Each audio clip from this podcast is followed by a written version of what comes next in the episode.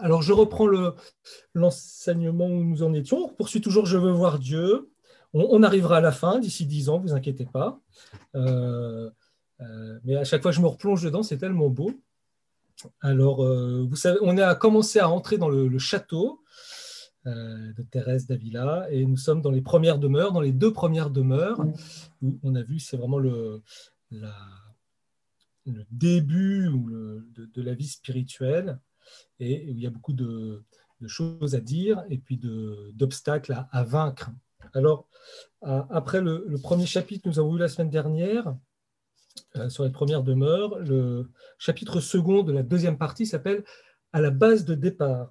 Et vous allez voir qu'il y a des, choses très intéressantes que nous dit le Père Marie-Eugène, non seulement pour les, deux premières demeures, mais comme vous le savez, c'est toujours euh, valable aussi pour, euh, même si on est plus avancé, comme vous l'êtes tous, dans les voies de, de la sainteté. Alors, ce chapitre de À la base de départ, voilà comment commence le Père Marie-Eugène. Il décrit les, premières demeures, anémie spirituelle et désordre dans la pénombre. Telle est l'impression que nous laissent les premières demeures. Hein, l'âme y est une proie facile pour ses ennemis, on l'a vu, elle n'est pas très assurée encore dans les voies spirituelles, la vie de prière n'est pas en place, il y a des tendances, il y a une vie un peu euh, euh, désordonnée, c'est une personne fragile en fait. Alors comment échapper à la confusion de ces régions et aux dangers qui nous y menacent On l'a vu hier, avec la, semaine dernière, pardon, avec le péché, et puis le diable, il n'est qu'un moyen, qu'un seul moyen, et ça, ça va être le grand leitmotiv de ce chapitre, fuir vers les régions plus intérieures où brille la lumière, où s'épanche la vie, où règne la paix et la fécondité. L'âme doit fuir vers Dieu. Aussi bien la spiritualité thérésienne n'a point d'autre but que d'organiser cette fuite vers Dieu. Le Père Marie-Eugène rajoute Fuir vers Dieu, telle est la première résolution que Sainte Thérèse impose à l'âme. Donc vous voyez, c'est très important, mais je ne veux pas tout dévoiler de ce qu'il va dire, mais la, première chose qu'il faut faire, eh bien, c'est chercher Dieu, chercher à s'unir à Dieu. Ne pas regarder le reste, mais fuir vers Dieu, comme dit euh, le Père Marie-Eugène. On va voir comment ce chapitre nous permet de fuir vers Dieu. Et, euh, et, de prendre comme première résolution de, la conversion cette fuite vers Dieu. Mais cette fuite requiert, dès le principe, dit-il, de l'énergie, de la discrétion et de grands désirs. Alors, vous avez le plan, il va nous expliquer comment, pourquoi cette orientation vers Dieu, et puis après, qu'est-ce qu'il entend par de l'énergie, par de la discrétion, et puis par les grands désirs. Alors, on y va, parce que c'est ce que la sainte exige euh, de euh, son disciple. Je veux voir Dieu, s'est écrié Thérèse, et ce n'est pas là un désir passager, le soupir d'un instant de ferveur, c'est l'aspiration de toute son âme, la passion de toute sa vie qui commande toutes ses attitudes spirituelles. Alors, vous voyez deux petites choses. La première, c'est que je veux voir Dieu, eh ben, ce n'est pas de Sainte Thérèse, ce n'est pas dans ses écrits, elle n'a jamais prononcé cette phrase. Elle est vraiment du Père Marie-Eugène lui-même. On peut lui en attribuer la paternité. Vous pouvez lire le dernier numéro de Carmel. Il y a euh, une étude très intéressante de Marie-Béatrice de Sérou qui explique, elle a fait une recherche importante pour voir que euh, ce titre-là, Je veux voir Dieu, en fait, est du Père Marie-Eugène. Donc ça, c'est pour l'anecdote. Et puis, vous voyez comment il reprend toujours hein, euh, la vie même de Sainte Thérèse comme, comme modèle euh, pour nous guider. La perfection, d'ailleurs, consiste à s'unir parfaitement à Dieu, notre fin. Donc, ce que nous avons essayé de faire dès le début, en fait, c'est aussi ce que nous ferons à la fin, c'est-à-dire nous unir à Dieu, nous orienter vers Dieu, fuir vers Dieu. La logique réaliste de la sainte intervient dès la base de départ pour imposer à l'âme comme première attitude et comme premier mouvement de tendre vers lui avec les forces modestes dont elle peut disposer.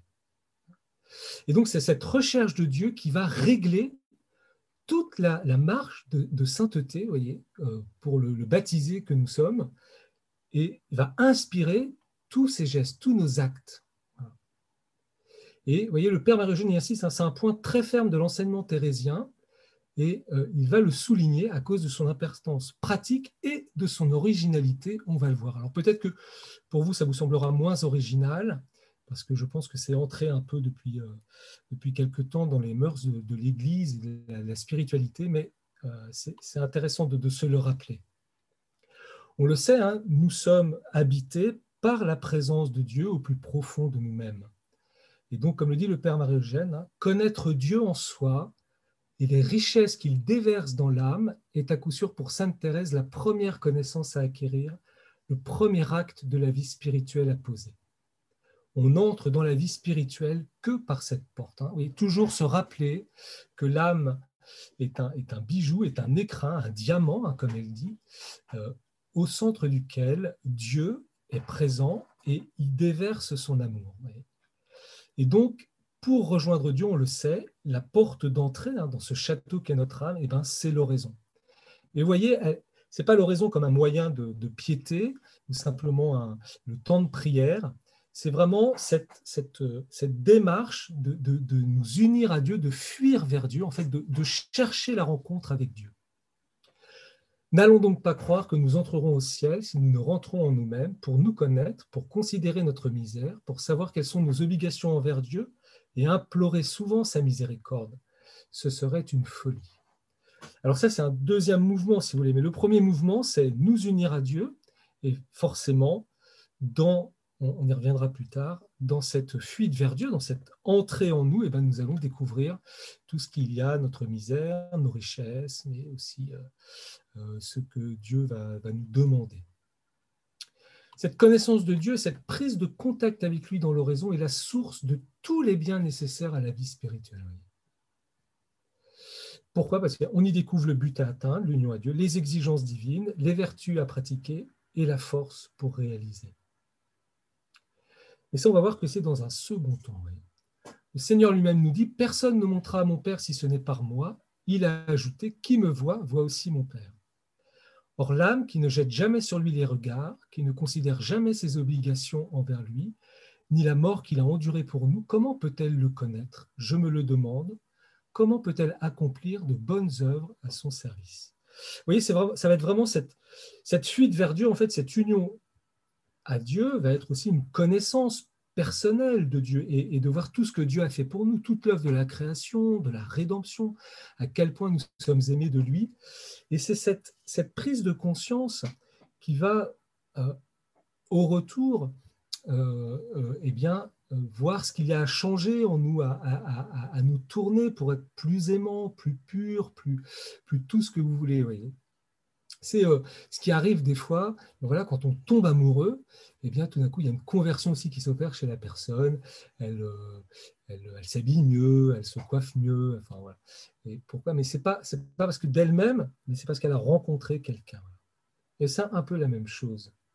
Et donc, vous voyez, à quoi invite Thérèse euh, Au départ, eh bien, c'est à l'oraison qu'elle invite les débutants. C'est sur leur fidélité à chercher Dieu qu'elle va mesurer leur progrès. Alors, on, va, y revenir.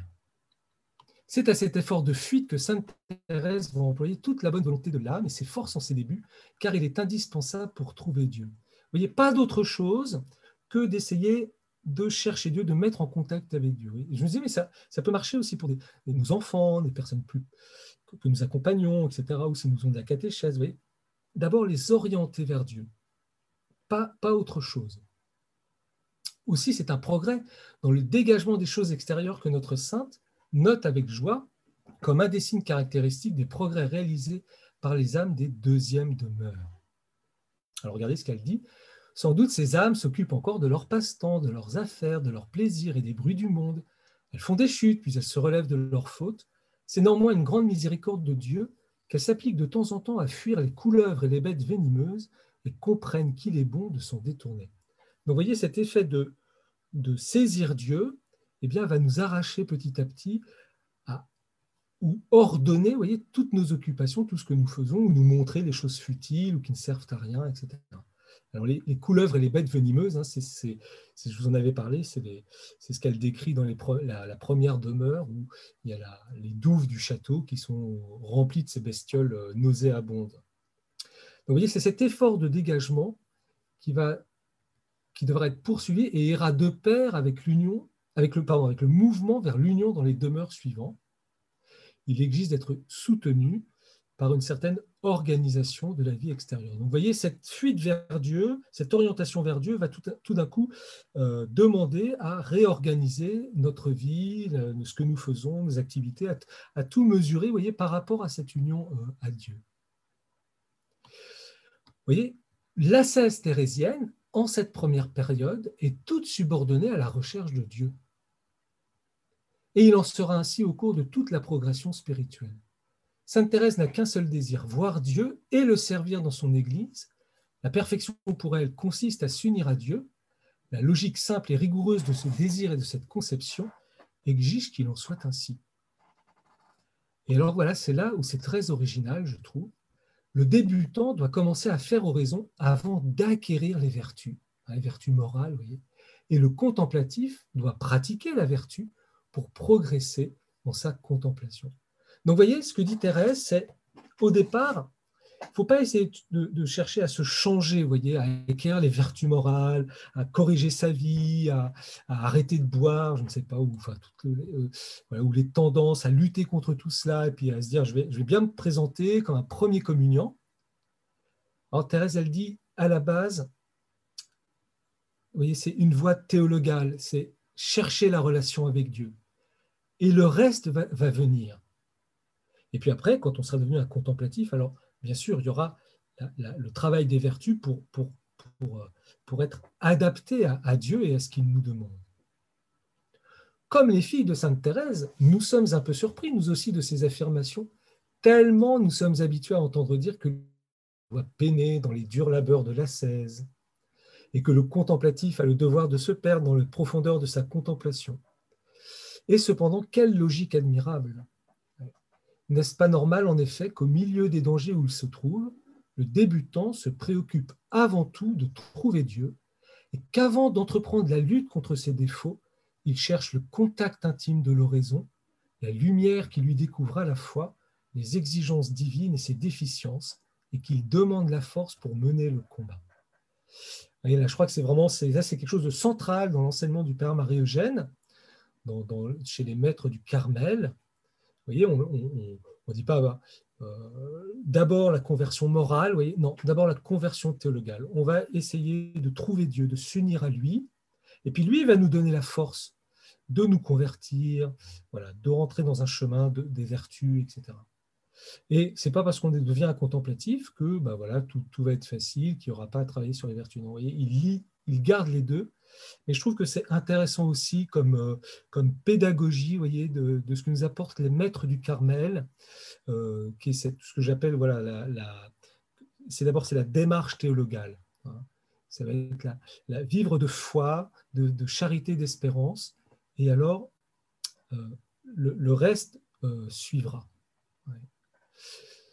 Ça, ça j'y insiste, mais je trouve que c'est très beau. Alors, lorsque parvenu à la deuxième phase, hein, je ne reprends pas, vous savez, la deuxième phase où là il y a une inversion, c'est vraiment Dieu qui prend le gouvernail, eh ben, il aura trouvé Dieu et aura expérimenté qu'après ses premières avances, le roi ne se livre qu'à celui-là seulement, qui de son côté se livre entièrement. Donc, vous voyez, on verra que le, travail des vertus, eh bien, c'est pour permettre de nous donner dans la vocation à laquelle Dieu nous appelle, euh, voilà, pleinement. Et parce que Dieu se donne aussi. Il mettra tous ses soins à faire ce don complet de lui-même et à pratiquer cette ascèse de l'absolu qui doit le purifier et attirer le don parfait de Dieu.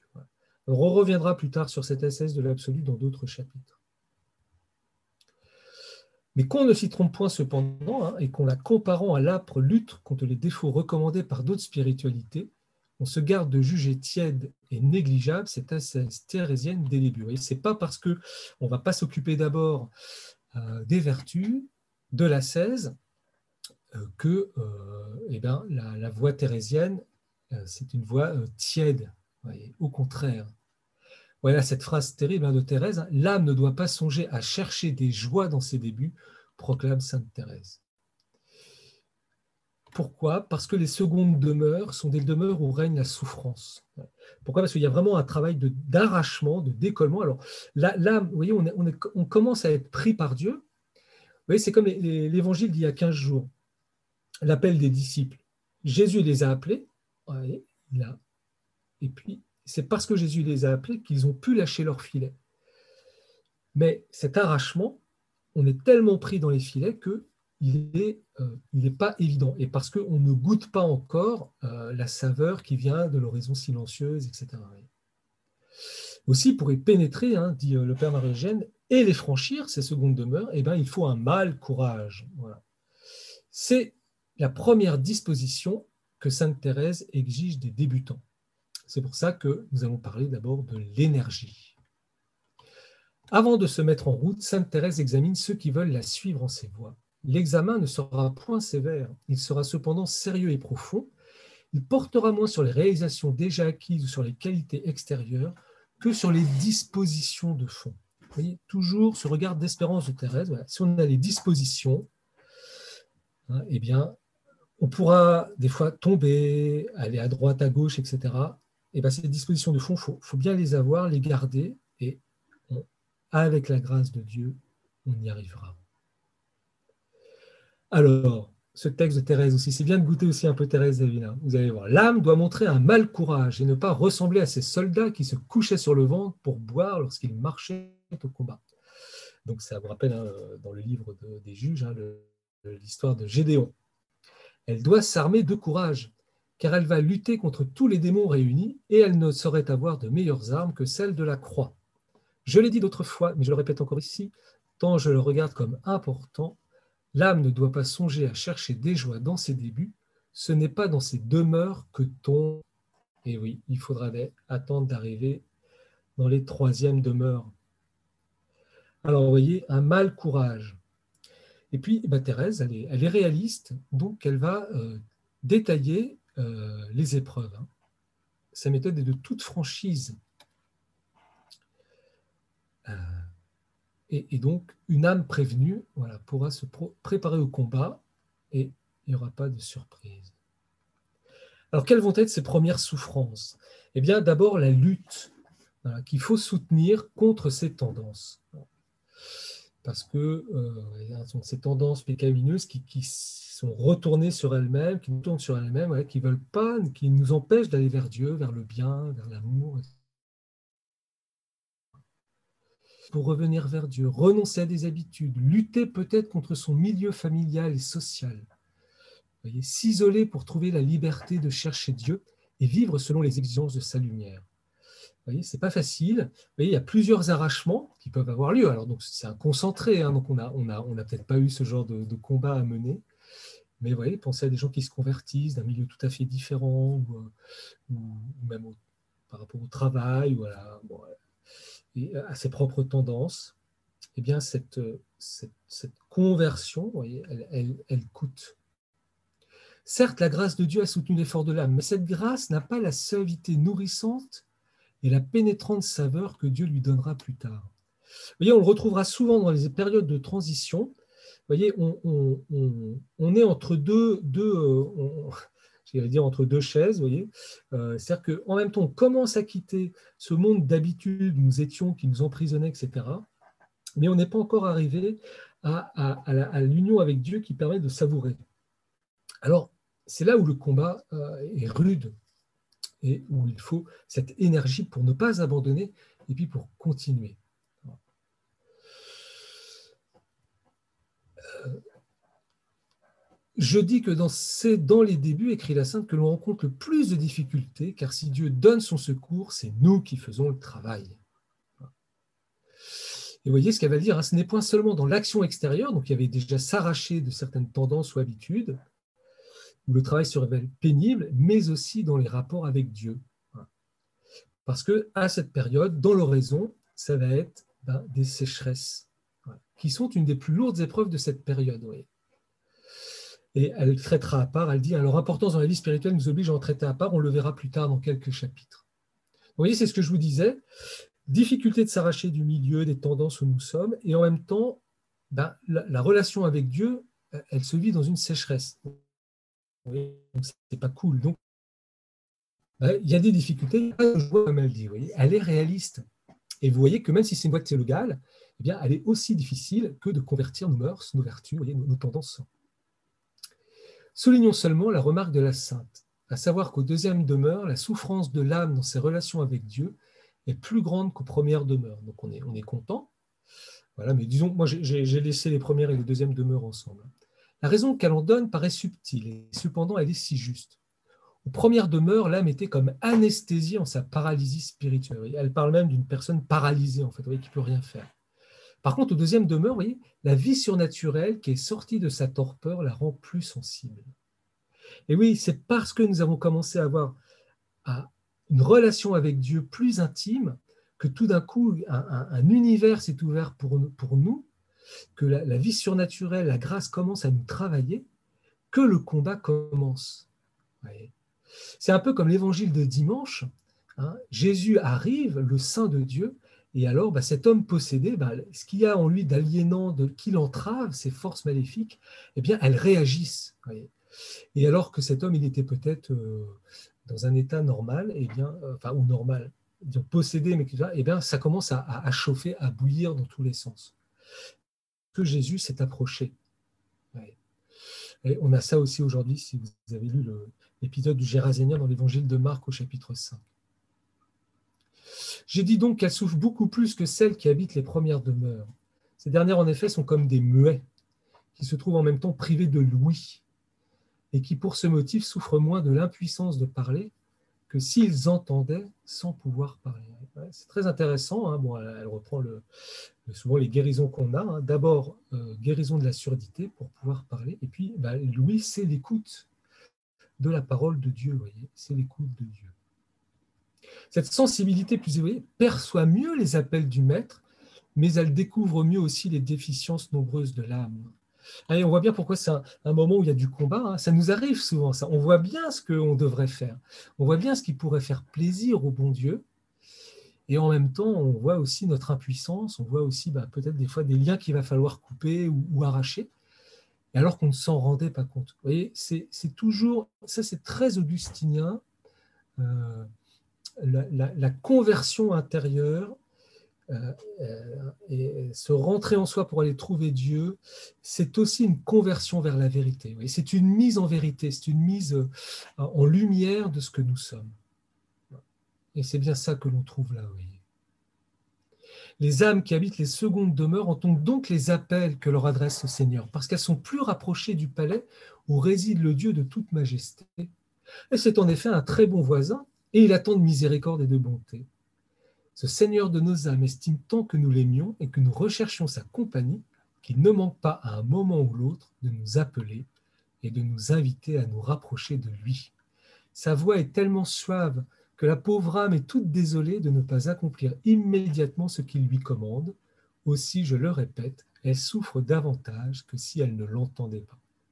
Donc vous voyez, première déjà euh, euh, saisie de Dieu, de la découverte de son amour, de sa miséricorde, grand, et en même temps, eh bien, entrave, de, parce que fragilité, parce que euh, péché, parce que etc. À cette souffrance de lutte et de contrition, les démons, on en a déjà parlé, j'ai passé ce passage, j'ai coupé à ce moment-là. Quand vous avez décroché avec des points, c'est que j'ai coupé. vous pourrez reprendre vous-même l'ensemble du, chapitre. Et puis à ces épreuves s'ajoutent celles qui viennent des faiblesses de l'âme. Vous voyez, souffrance, euh, contrition parce que découverte de Dieu et en même temps souffrance parce que tentation très forte. Hein. Il y en a un surtout, il veut pas qu'on aille vers cette rencontre avec Dieu hein, parce qu'il y, a un saint qui est, voilà, la, sainteté a démarré et ça, ça lui plaît pas du tout au, démon. Et puis découverte aussi de, de, nos faiblesses. Alors partez pas tout de suite parce que vous allez voir la fin du chapitre. Hein. Le découragement aurait des conséquences désastreuses. C'est pour ça qu'il faut de l'énergie. Quant à ceux qui ont commencé, qu'ils se gardent bien de se décourager, de retourner en arrière, qu'ils sachent que la rechute est pire que la chute, et puisqu'ils reconnaissent ce qu'ils ont perdu, qu'ils mettent toute leur confiance en la miséricorde de Dieu et nullement en eux-mêmes. Donc vous voyez, dès aussi la base de départ, eh bien, cette confiance, hein, ce basculement euh, de nous appuyer uniquement sur Dieu et sur sa miséricorde. Et ça, au deuxième demeure, on le retrouvera jusque dans les septièmes demeures. C'est vraiment l'attitude de l'enfant, hein, du Fils de Dieu. Ça, c'est Thérèse de l'enfant Jésus. Mais c'est déjà là, c'est déjà présent. Et donc, pas de découragement. Jamais se décourager. L'âme doit employer son courage à persévérer malgré tout, car sa majesté, c'est attendre des jours et des années, surtout quand elle découvre en nous de la persévérance et des bons désirs. C'est la persévérance, en effet, qui est le plus nécessaire ici, dès lors qu'elle nous aide toujours à gagner beaucoup. Donc ne jamais se décourager, ne jamais désespérer, toujours montrer à Dieu nos bons désirs et puis persévérer. Se remettre à la tâche même si on est tombé, c'est pas grave. Persévérance dans les épreuves extérieures et les aridités. Persévérance pour supporter les mauvaises pensées qui viennent nous assaillir et nous affliger sans que nous puissions les chasser. Persévérance pour retrouver le recueillement. Aux difficultés de l'oraison, on sait bien se recueillir, des fois c'est difficile, car il n'y a pas d'autre remède que de le chercher de nouveau lorsqu'on l'a perdu. Persévérance pour continuer la lutte malgré tous les obstacles et ne point cesser de marcher qu'on ne soit arrivé à la source de vie. Alors ça c'est très thérésien, ça c'est très marie-eugénien, voyez, euh, marcher. Il nous disait, le Père Marie-Eugène nous disait toujours marcher. L'important, c'est la marche. Pas de découragement, persévérer. Et on, ne s'arrêtera que quand on sera à la source de la vie, au ciel. Et euh, c'est pour ça que le petit logo maintenant du Père Marie-Eugène, c'est on voit le Père Marie-Eugène qui marche avec sa canne là. Avec lui, les saints nous entraînent aussi. Donc, ne point cesser de marcher. Euh, les saints, ce n'est pas, pas dans une niche, ce n'est pas, pas statique. Du coup, vous voyez, c'est cette volonté énergique que Sainte Thérèse réclame de son disciple dès le début, une volonté ferme et droite, qui d'un regard simple mais clair, et considérer les sommets de la perfection et soit décidé à s'y porter généreusement. Donc, nous sommes faits pour la sainteté. Donc voilà, il faut, se le répéter. Voilà, je, je suis fait pour des grandes choses. Je suis, je suis, fait, je suis enfant de Dieu. Je suis fait pour être saint. L'unique ambition de celui qui commence à s'adonner à la raison doit être de travailler à s'affermir dans les bonnes résolutions et de négliger aucun moyen pour rendre sa volonté conforme à celle de Dieu. C'est en cela que consiste la plus haute perfection à laquelle on puisse arriver dans le chemin spirituel. Alors, vous avez peut-être relevé vos manches, tout ça, vous avez dit, ça y est, on va y aller. Hop Le Père Marie-Eugène va un petit peu tamiser tout cela parce qu'il a un grand sens du temporel, un grand sens pratique et de sagesse, d'où après l'énergie, il va demander de la discrétion et de la liberté d'esprit. Alors qu'est-ce que c'est que ça? Eh bien, après avoir fait passer dans l'âme de ses disciples ce souffle d'énergie guerrière, Sainte Thérèse craint qu'il ne soit mal utilisé. Alors, vous voyez, la discrétion, ce n'est pas le sens d'être discret, vous voyez, mais c'est d'avoir de, de, un peu de jugement pour exercer cette énergie, mais à bon escient et, selon le moment. Vous allez voir, la discrétion doit régler l'exercice de la force dans le chemin spirituel. C'est pas la peine avec cette énergie, voyez, de dire par exemple, bon ben demain je ne mange plus que du pain et je ne bois plus que de l'eau. Euh, voilà, je fumais trois paquets de cigarettes par jour, j'arrête d'un coup. Je fumais trois litres de whisky, j'arrête tout, etc.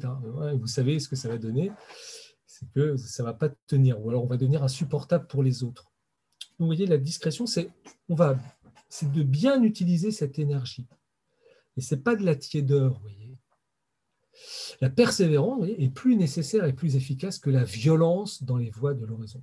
je vais faire trois heures d'oraison par jour, là je suis remonté, je suis gonflé comme un coucou. Ben non, je suis gonflé à bloc, mais remonté comme un coucou. Ben non, puis ça ne va pas tenir. Ben non, ben je, fais, je fais 10 minutes. Mais ça suffit. Voilà mais je vais persévérer tous les jours dans ces 10 minutes. au fur et à mesure, j'augmenterai. Voilà ce que dit Thérèse. Hein. Il faut commencer à vous recueillir, non à force de bras, mais avec suavité, afin de jouir de la paix d'une manière plus constante. Alors, par exemple, bah, on verra les exercices de prière, peut-être lire beaucoup, prendre un chant, etc. Pas tout de suite entrer dans le silence. La violence, vous voyez, hein, peut tout gâter au début en usant prématurément les forces et en sombrant ensuite dans le découragement. Ben oui, on ne va pas y arriver parce qu'on s'en est trop mis sur le dos. Alors, on a mal compris cette énergie dont nous parle Thérèse. Vous voyez. Donc, la discrétion va régler ça. Sous la générosité réelle qui les anime ordinairement, les ardeurs des débutants, c'est là le plus important, dissimulent un orgueil secret. Seigneur, laisse-moi faire t'en fais pas. Et, c'est ça, je pense, pourquoi aussi le Père Marie-Eugène y met la voie théologale en premier. C'est que si on commençait par la correction de notre propre personne, eh bien, il y aurait peut-être un orgueil qui, se, euh, à faire ça à la force de notre poignet. Voyez. Et, vous voyez, c'est très fin hein, comme, euh, comme, euh, comme remarque psychologique. Et quoi? Eh bien, le démon le sait bien. Aussi a-t-il l'habitude de tromper les âmes sur ce point en utilisant à la fois leur bon désir et leur orgueil. Et donc, il va nous inspirer des choses qui sont surdimensionnées, voyez, qui ne correspondent pas, qui sont irréalistes. Et euh, vous lirez la note 15, hein, qui est très très intéressant. Euh, Je n'ai pas le temps. Et puis on y reviendra plus tard quand on fera les nuits, où Saint Jean nous montrera les défauts des débutants. Ça, c'est très intéressant psychologiquement. Alors, pourquoi Dieu, certes, est exigeant, mais n'oublions pas, il est liberté, joie et équilibre. Le chemin qui conduit vers lui est étroit, mais pour y marcher avec rapidité, il ne faut pas être encapuchonné, ni dans la crainte, ni dans la dévotion. Sainte Thérèse estime nécessaire de le rappeler aux débutants. On, voit dès le début on doit dès le début s'appliquer à marcher avec joie et avec liberté d'esprit. Il y a des âmes qui s'imaginent que la dévotion va s'en aller si elles s'oublient elles-mêmes tant soit peu. Donc plus de plaisir, plus rien, plus de choses qu'on aimait faire. Il est bon de marcher dans la crainte de soi pour ne pas s'exposer, mais il y a beaucoup de circonstances où l'on peut se récréer afin même de revenir avec de nouvelles forces à l'oraison. Donc ça, c'est important. Je pense qu'on pourrait le moderniser aujourd'hui avec nos vies de fous toujours au travail, toujours à, courir à droite, à gauche, euh, toujours à... Eh bien non, il faut des moments où l'on puisse se détendre véritablement, où l'on puisse se récréer. Et euh, c'était quelque chose de très très important pour Thérèse. Hein, c'est elle qui a mis les récréations au Carmel. Les carmélites ont deux récréations par jour. Et puis, euh, vous verrez ce qu'elle fait après avec Saint Jean de la Croix. La sainte n'a pas la dévotion triste elle plaisante aimablement les âmes qui ont toujours peur de la perdre et reprend sévèrement celles qui voudraient bien faire aux raisons quand c'est l'heure de se récréer. Elle estime cette récréation nécessaire et avant d'envoyer Saint Jean de la Croix à Duruelo, elle l'entraîne à la fondation de Valladolid pour lui montrer surtout comment on se récrée en ces monastères. Et oui, parce que l'exemple est célèbre, quand Thérèse va visiter Jean de la Croix, la première fondation des Carmes à Duruelo, qui est un trou perdu en Espagne, mais peut-être qu'ils ont été déjà. Euh, et bien, ils avaient mis des têtes de mort partout. Il y a le toit est percé de la chapelle. Jean de la Croix fait oraison. Il y a la neige qui tombe dessus. On le retrouve dessous. bref, etc. Donc, beaucoup d'austérité, beaucoup de dévotion. Beaucoup de... Et donc là, elle dit eh, Saint Jean, viens avec moi. Jean, viens avec moi. Tu vas voir mes, fondations. Et c'est pas du tout pour euh, voir les deux heures d'oraison, etc. Mais c'est pour qu'il voit comment on se récrée. Et Thérèse d'Avila, cette grande sainte, eh bien, elle prenait les, castagnettes, les maracas, et hop, hop, hop, ça chantait, ça dansait, etc. vous voyez, note de discrétion. Alors, faut, là, c'est pour Thérèse au XVIe siècle, mais il faut, l'adapter dans notre vie spirituelle. Vous voyez, on a besoin de se détendre, on a besoin de, temps de, respiration qui ne sont pas simplement bonnes pour l'oraison, et je pense qu'ils sont bonnes aussi pour nos rythmes que nous vivons aujourd'hui cette note de discrétion, de liberté et de joie, et la joie est un trait de l'âme de la sainte et de sa spiritualité. Pour la trouver, il faut du bon sens et du jugement. Donc, euh, je nous invite à avoir toujours ce bon sens et ce jugement. Donc, vous voyez, énergie, mais prudence, bon sens, donc discrétion, et puis la vie spirituelle, elle est de liberté et de joie. Pourquoi? Parce que Dieu est joie et il est liberté. Alors il y a troisième chose qu'il faut comme disposition de fond de départ pour Thérèse, et ça c'est fondamental. Il ne faut pas simplement de l'énergie, il ne faut pas simplement de la discrétion, mais il faut avoir de grands désirs. Et ça, c'est à la base de départ pour aller jusqu'au sommet du château. Nous sommes un être de désir, nous sommes des êtres de désir et, euh, on est, on est à, à, l'antipode, aux antipodes des spiritualités euh, qui voudraient taire le désir. Euh, chez Thérèse, c'est très, très important. Alors, vous voyez, le Père Jean de Jésus-Marie assure que la magnanimité, vous voyez, la grandeur d'âme est le trait caractéristique de Sainte Thérèse. C'est la même opinion que traduisait Bagnès. Bagnès était un, dominicain qui a beaucoup aidé Thérèse. C'est lui qui lui a dit que effectivement Dieu était, je crois que c'est lui, que Dieu était vraiment au centre de l'âme, etc. C'est un, très grand intellectuel dominicain, très grand théologien, si vous voulez. Et voilà ce, que disait Bagnès de Thérèse. Thérèse, elle est grande des pieds à la tête. De la tête au-dessus, elle est incomparablement plus. c'est pour vous montrer cette femme. Euh, visiblement, elle, avait un effet. Euh, bon, elle, était vraiment. Euh, c'était une âme royale. Ce caractère de grandeur apparaît en toute l'œuvre thérésienne, spécialement sa spiritualité, qui conduit vers des régions sublimes par leur, révélation. Sainte Thérèse veut que le débutant qui n'a encore rien fait soit déjà grand par le désir. Quelle belle phrase, hein? On est débutant, on n'a peut-être pas fait des grandes œuvres, de grands apostolats, mais on est déjà grand par le désir. Il doit regarder les sommets de la vie spirituelle et aspirer ardemment à l'union parfaite avec Dieu qu'il représente. Pour moi, écrit la Sainte, je suis étonné quand je vois combien il importe dans ce chemin de l'oraison de s'animer à accomplir de grandes choses. À coup sûr, l'âme n'a pas beaucoup de force au début. Semblable au petit oiseau qui n'a pas toutes ses plumes, elle se fatigue et s'arrête. Mais si elle donne un coup d'aile, elle monte très haut. Donc le coup d'aile des désirs, du grand désir. Alors, interrogation, ces grands désirs ne sont-ils pas le fruit de l'orgueil? Oui, peut-être en certains cas. Mais alors ils sombreront dans les premiers échecs et les épreuves de la vie quotidienne.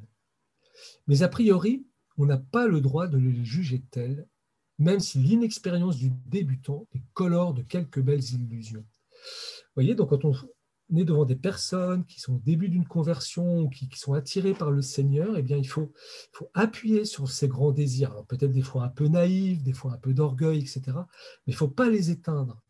Au contraire, ils se purifieront de toute manière. Mais il faut au contraire s'appuyer dessus pour dire, mais oui, c'est pour ça qu'on est fait. C'est pour être des grains, des saints. Grandeur d'âme et humilité vont bien ensemble et s'appuient toutes deux sur le sentiment de la faiblesse humaine et la foi en la miséricorde toute puissance de Dieu. il n'y a pas d'antinomie à être humble et en même temps avoir de grands désirs, de vouloir réaliser des de grandes choses ou, de, petites choses, mais vraiment d'être un saint. Pourquoi Parce que c'est Dieu qui, nous appelle à ça. Quoi. C'est pas nous, on ne l'a pas rêvé, voyez. C'est la volonté de Dieu sur nous. Alors là, vous voyez, il va quitter Thérèse d'Avila pour parler de Thérèse de l'Enfant Jésus. il va prendre comme exemple, il dit l'exemple témoignage euh, de Sainte Thérèse de l'Enfant Jésus, euh, qui écrit dans le livre de son autobiographie Je pensais que j'étais né pour la gloire c'est du Thérèse de l'enfant Jésus.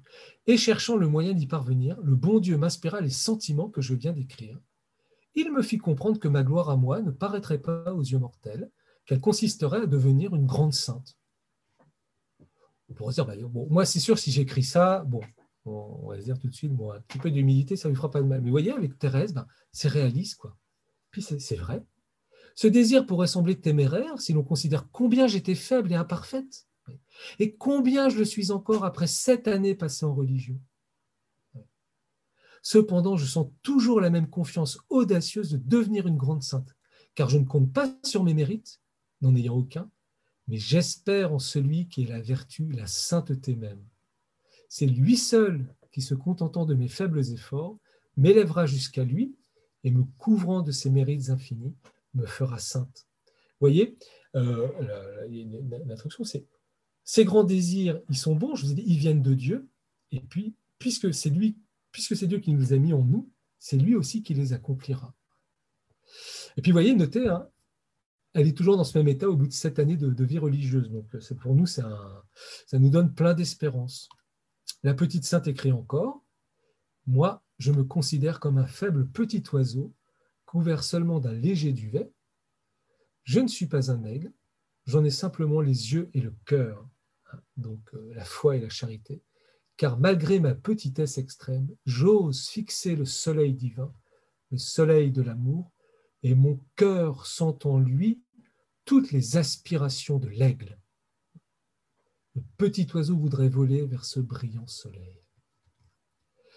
On est des tout petits oiseaux, on est peut-être une petite pâquerette, mais on a des aspirations d'aigle, on a des aspirations de chêne. Et ça, faut pas les mettre sous le boisseau, faut pas les, les taire. Grand désir et humilité peuvent marcher de pair, se garantissent et se fécondent mutuellement. Pourquoi bah, bah, L'humilité peut conserver au grand désir le regard confiant vers les sommets, à travers les vicissitudes intérieures et extérieures de la vie spirituelle.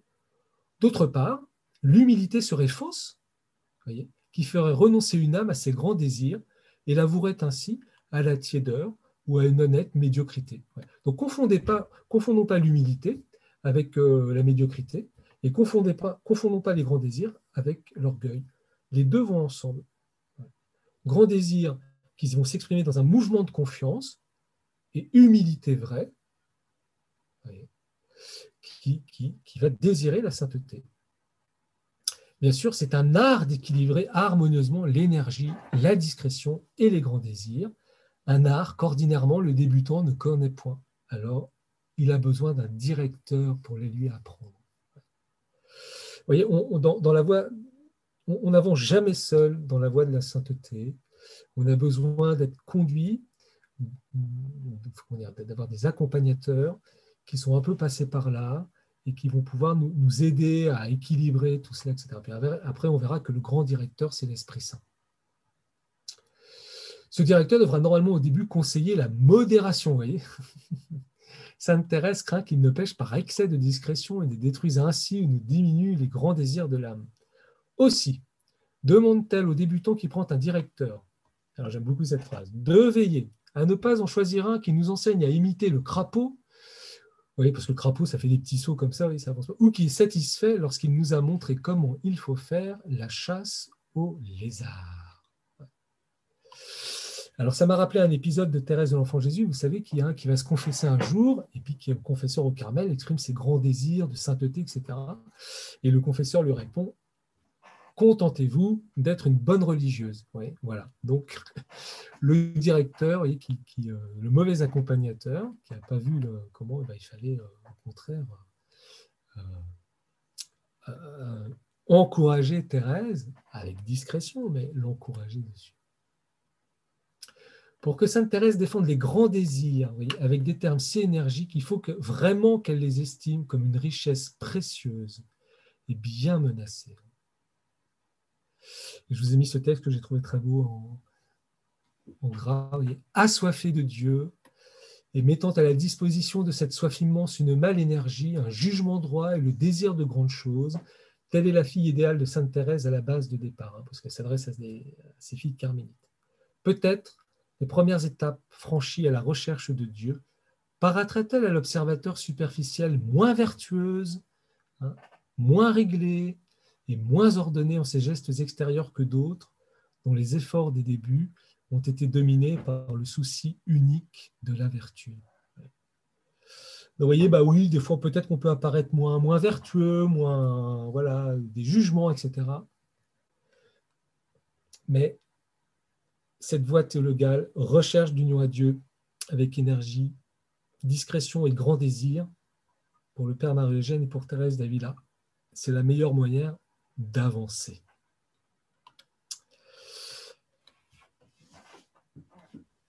Alors, je rentre dans le premier. Euh, oui, il faut me faire un signe. On, avance encore un petit peu. Vous avez du, vous n'êtes pas trop fatigué Je vous ai pas trop, trop assommé Je vois rien parce que moi j'ai le texte aussi. Donc, euh, euh, donc ce chapitre troisième, j'ai pas tout mis, mais j'ai mis quand même des choses. elles sont très belles il est très beau, pardon. Le père Marie-Eugène voilà, parle des euh, premières oraisons. C'est toujours pour ceux qui sont aux premières et, deuxièmes demeures, mais il y, a, des choses euh, assez intéressantes. Donc, vous voyez, armée de vaillance, de grand désir, dégagée des entraves qui la retenaient dans les premières demeures, l'âme thérésienne s'est levée pour aller vers son Dieu. La voici devant la porte qui s'ouvre sur les deuxièmes demeures. On l'a vu, cette porte, c'est l'oraison. Comment va-t-elle la franchir? Donc, en d'autres termes, comment fera-t-elle oraison Alors, regardez, petite phrase qui peut nous faire du bien se porter vers Dieu, c'est déjà faire oraison. On l'a vu, hein vous vous souvenez? Je vous avais expliqué les deux, grandes définitions de l'oraison.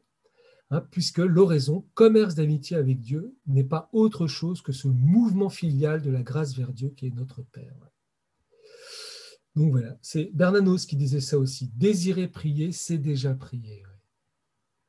Et donc voilà, tout acte hein, qui, nous, qui tourne vers Dieu ou nous tournons vers Dieu, eh ben, nous faisons oraison. Rien ne semble plus aisé et plus simple que de se livrer à cet instinct filial de la grâce et par conséquent de faire oraison. Mais ce mouvement filial, pareil, voyez, doit être régularisé, éclairé, soutenu. Il doit devenir assez puissant pour entraîner toutes nos énergies, assez continu, voyez, toujours la dimension temporelle, pour vivifier tous nos actes, assez profond pour saisir toute notre âme et la faire passer en Dieu grâce à une oraison devenue transformante. Alors, vous voyez, l'oraison met en activité les facultés naturelles et les puissances surnaturelles en nous, c'est-à-dire bah, notre humanité et puis la grâce de notre baptême. Il n'y a pas d'opposition entre la nature et la grâce, et au contraire, dans l'oraison, il va y avoir ce processus d'unification qui va euh, s'opérer. Notez, hein, l'oraison, c'est un art, ce n'est pas une science. Donc, on va toujours tâtonner, patauger, euh, et c'est à force d'expérience qu'on va, qu'on va saisir ce qu'est vraiment cet acte d'oraison. Et des plus délicats, dit le Père Marie-Eugène, qui exige, une technique, mais qui n'est pas une technique, et qui ne s'apprend que dans des exercices persévérants, menés avec des dispositions surnaturelles et une longue patience. Donc, ne désespérons pas là non plus si on a l'impression qu'on sait qu'on n'y arrive toujours pas. Eh bien, c'est long d'apprendre à faire oraison. Considérons les premiers pas de l'âme dans cette voie de l'oraison, soit les premières formes de prière qui s'offrent à elle pour s'approcher de Dieu. Donc, dans ce chapitre, le Père Marie-Eugène va décrire un certain nombre de formes de prière qui, sont des oraisons, mais qui vont, avant d'être l'oraison silencieuse, contemplative, etc., euh, euh, et à entrer dans, ce qu'il appelle cette continuité, cette, profondeur et, l'entraînement de, nos énergies pour nous tourner vers Dieu, corps et âme. Alors, ces formes de prière, c'est toujours la même chose, c'est-à-dire ce pas des choses qu'on va abandonner, vous voyez. On, va toujours y revenir, et vous allez voir, parce qu'elles sont très importantes, parce qu'elles sont fondamentales, et, euh, mais elles, sont euh, comme des fourreaux qui, contiennent l'épée de, l'oraison, et on verra plus tard quel est le, centre de cette oraison. Alors d'abord, il va commencer par la prière vocale. J'ai quasiment mis tout le texte parce que c'est vraiment, j'ai relu, je me suis dit, mais c'est très très beau en fait. Il y a plein de choses dedans. Donc euh, j'y vais un petit peu, puis on s'arrêtera là, je pense. Alors, ces débutants à la ardente, généreuse, remplie de grands désirs, donc par Sainte Thérèse, les voici à la suite de Jésus. Ah, ce sont ces apôtres au début de la vie publique. Vous voyez, hop, tout de suite, il va plonger dans l'écriture sainte, hein, comme vraiment règle d'interprétation. De, Ils ont vu leur maître plonger pendant de longues heures dans une oraison silencieuse qui l'absorbe complètement. Hein, vous vous souvenez, euh, il met le texte après. Ils voudraient savoir réaliser cette attitude, suivre leur maître jusqu'en ses profondeurs paisibles et mystérieuses. vous voyez, l'imitation, ah oui, c'est vrai que les disciples ont vu Jésus sûrement pendant ces longues heures de solitude, prier à l'écart, prier tout seul, prier son Père. Et puis voilà ce qui arrive. Un jour que Jésus était en prière en un certain lieu, un de ses disciples lui dit quand il eut fini, Seigneur, apprends-nous à prier comme Jean l'a appris à ses disciples. Il leur dit, lorsque vous voulez prier, dites Notre Père qui est aux cieux, etc. Notre Père. Alors, voyez, il demandait la science de l'oraison, donc vraiment interprétation carmélitaine, et c'est une prière vocale que Jésus leur enseigne. Mais quelle prière vocale Simple et sublime, qui en ses formules concises précise l'attitude filiale du chrétien devant Dieu, énumère les vœux et les demandes qu'il doit présenter. vous voyez l'importance de la prière vocale. Il commence bien sûr par la prière des prières, hein, qui est le, Notre Père. Le pater est la prière parfaite que l'Église met sur les lèvres du prêtre à l'instant le plus solennel du sacrifice. Euh, il écrit ça avant, la réforme liturgique. Hein. Nous aussi, nous la, disons tous ensemble aujourd'hui, mais comme il le disait aussi avant. C'est la prière des petits qui n'en savent point d'autre, la prière des saints qui en savourent les formules si pleines. Et c'est vrai que la prière vocale du Notre Père, c'est la, plus grande prière qui, dit tout, en fait, et qui a été commentée par les plus grands saints, euh, qui, je vous rappelle, euh, euh, est, aussi dans le catéchisme de l'Église catholique. Thérèse d'Avila va faire un commentaire du Pater qui est magnifique dans le, chemin de la perfection. Voilà. c'est la grande prière. Un jour, une novice entrant dans la cellule de Sainte Thérèse de l'Enfant Jésus s'arrêta surprise de l'expression toute céleste de son visage. Thérèse cousait avec activité et cependant semblait perdue dans une contemplation profonde. À quoi pensez-vous? lui demanda la jeune sœur. Je médite le pater, répondit-elle. C'est si doux d'appeler le bon Dieu notre Père. Et des larmes brillaient dans ses yeux. Et d'ailleurs, elle n'arrive pas à aller au-delà. Voyez dans le pater se trouve tout l'art et la science de la prière. Aussi, Sainte Thérèse, en chemin de la perfection, se propose seulement de donner quelques considérations sur les paroles du pater, car si vous vous attachez avec zèle pater, vous n'avez pas besoin d'autre chose. Donc, ben, petite invitation pour le carême, par exemple, ben, lire un livre, euh, le père cardinal Barbarin, Martini, ou prenez le chemin de la perfection, voilà, un commentaire du pater, et vous allez voir la richesse que ça a. Souvent donc, à quelques degrés de vie spirituelle que nous soyons, quelle que soit notre ferveur ou notre sécheresse, pour bien prier et pour apprendre à prier comme il faut, humblement et posément, récitons le Notre Père, la prière que Jésus lui-même a composée pour nous. Et la conséquence, en nous enseignant le Pater, Jésus a consacré l'excellence de la prière vocale. Donc, ce n'est pas parce que vous êtes déjà versé dans les voies de l'oraison silencieuse, hein, comme vous êtes tous, je suis sûr, qu'il ne faut jamais prier vocalement. Parce que c'est Jésus qui nous a dit de prier comme ça. Et puis là, il va faire toute une. il va revenir encore dans, l'évangile, ou en tout cas un regard contemplatif sur Jésus. Hein, Lui-même, Jésus avait prié vocalement sur les genoux de Marie, sa mère, le soir, en compagnie de Joseph, son père nourricier. Ben oui, sûrement les prières juives, hein, qui sont des prières vocales, des prières familiales, des prières de bénédiction. Fréquemment aussi à la synagogue avec les enfants de son âge et le jour du sabbat au milieu de l'assemblée des fidèles. Donc sûrement la récitation des psaumes et puis tous ces livres que nous appelons l'Ancien Testament, qui, était la Torah pour Jésus. Au cours de sa vie publique, Jésus élève la voix parfois pour exprimer à Dieu ses sentiments, sa reconnaissance à l'occasion de la résurrection de Lazare pour les merveilles réalisées par ses apôtres. C'est beau ça, hein, c'est vrai.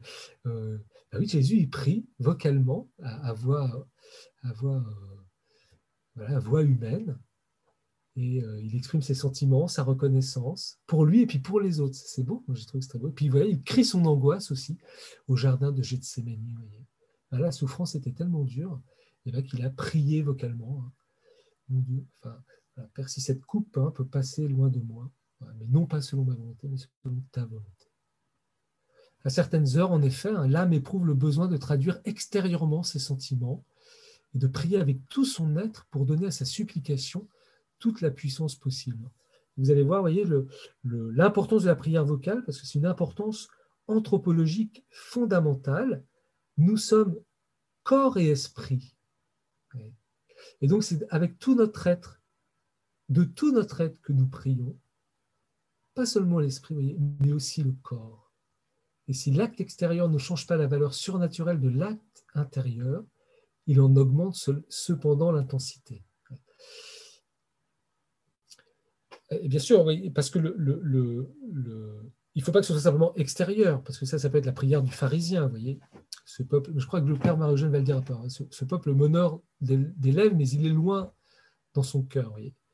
Mais le mouvement naturel, c'est que cette prière qui naît de notre intériorité, de, des profondeurs de notre être pour parler à Dieu, elle va s'exprimer, elle peut s'exprimer euh, aussi avec notre corps, notre chair. Et d'ailleurs, hein, si je, bon là je, prolonge un peu le Père Marie-Eugène, mais c'est aussi notre rôle parce qu'à travers notre corps, donc notre matière, eh bien, nous prenons aussi, nous, donnons voix à toutes les créatures matérielles euh, qui n'ont pas conscience de cela, qui ne peuvent pas euh, euh, louer le Seigneur à, pleine voix, comme les arbres, les rochers, les animaux. et donc l'homme, par cette prière de, cœur et de corps, eh bien, nous prêtons voix, nous prenons avec nous eh bien, toute la création pour la remettre à durer. C'est la dimension sacerdotale de notre être. Et donc c'est très très profond cette, euh, anthropologie de la prière vocale. Parce qu'extérieure et si parfaitement humaine, la prière vocale est par excellence la prière des foules. Et en plus, voyez, c'est la dimension communautaire, sociale de la prière, qui apparaît à travers la prière vocale. Lorsqu'elle est à la fois euh, euh, ah,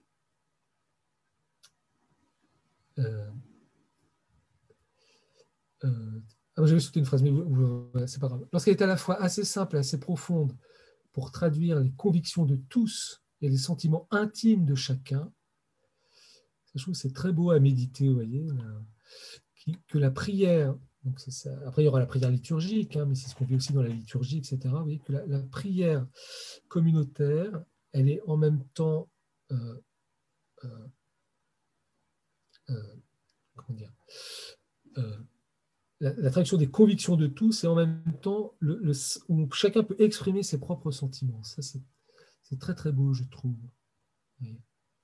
Elle saisit les âmes, les emporte en son mouvement puissant pour les unir dans une atmosphère ardente et sublime. Ah, c'est déjà un peu de la communion des saints, si vous voulez. Elle jaillit alors en une supplication d'une telle grandeur qu'on ne la croirait plus venue de la terre, mais du Christ Jésus lui-même diffusé ses membres. c'est très profond aussi, hein. c'est que la prière vocale, la prière de l'Église, c'est toujours la prière du Christ tête et de ses membres. Hein. C'est ce qu'on fait dans la récitation des psaumes. Ça, c'est Saint Augustin aussi, hein, qui a des très belles pages là-dessus. C'est en même temps le Christ qui prie et c'est nous qui prions. C'est l'époux et l'épouse qui prient et qui se tournent vers Dieu. C'est ainsi que de l'invitation silencieuse de la Vierge Immaculée apparaissant à Bernadette en égrenant son chapelet est sortie cette prière des foules de Lourdes, un des hommages non seulement des plus impressionnants, mais encore des plus puissants qui puissent monter de la terre vers les cieux.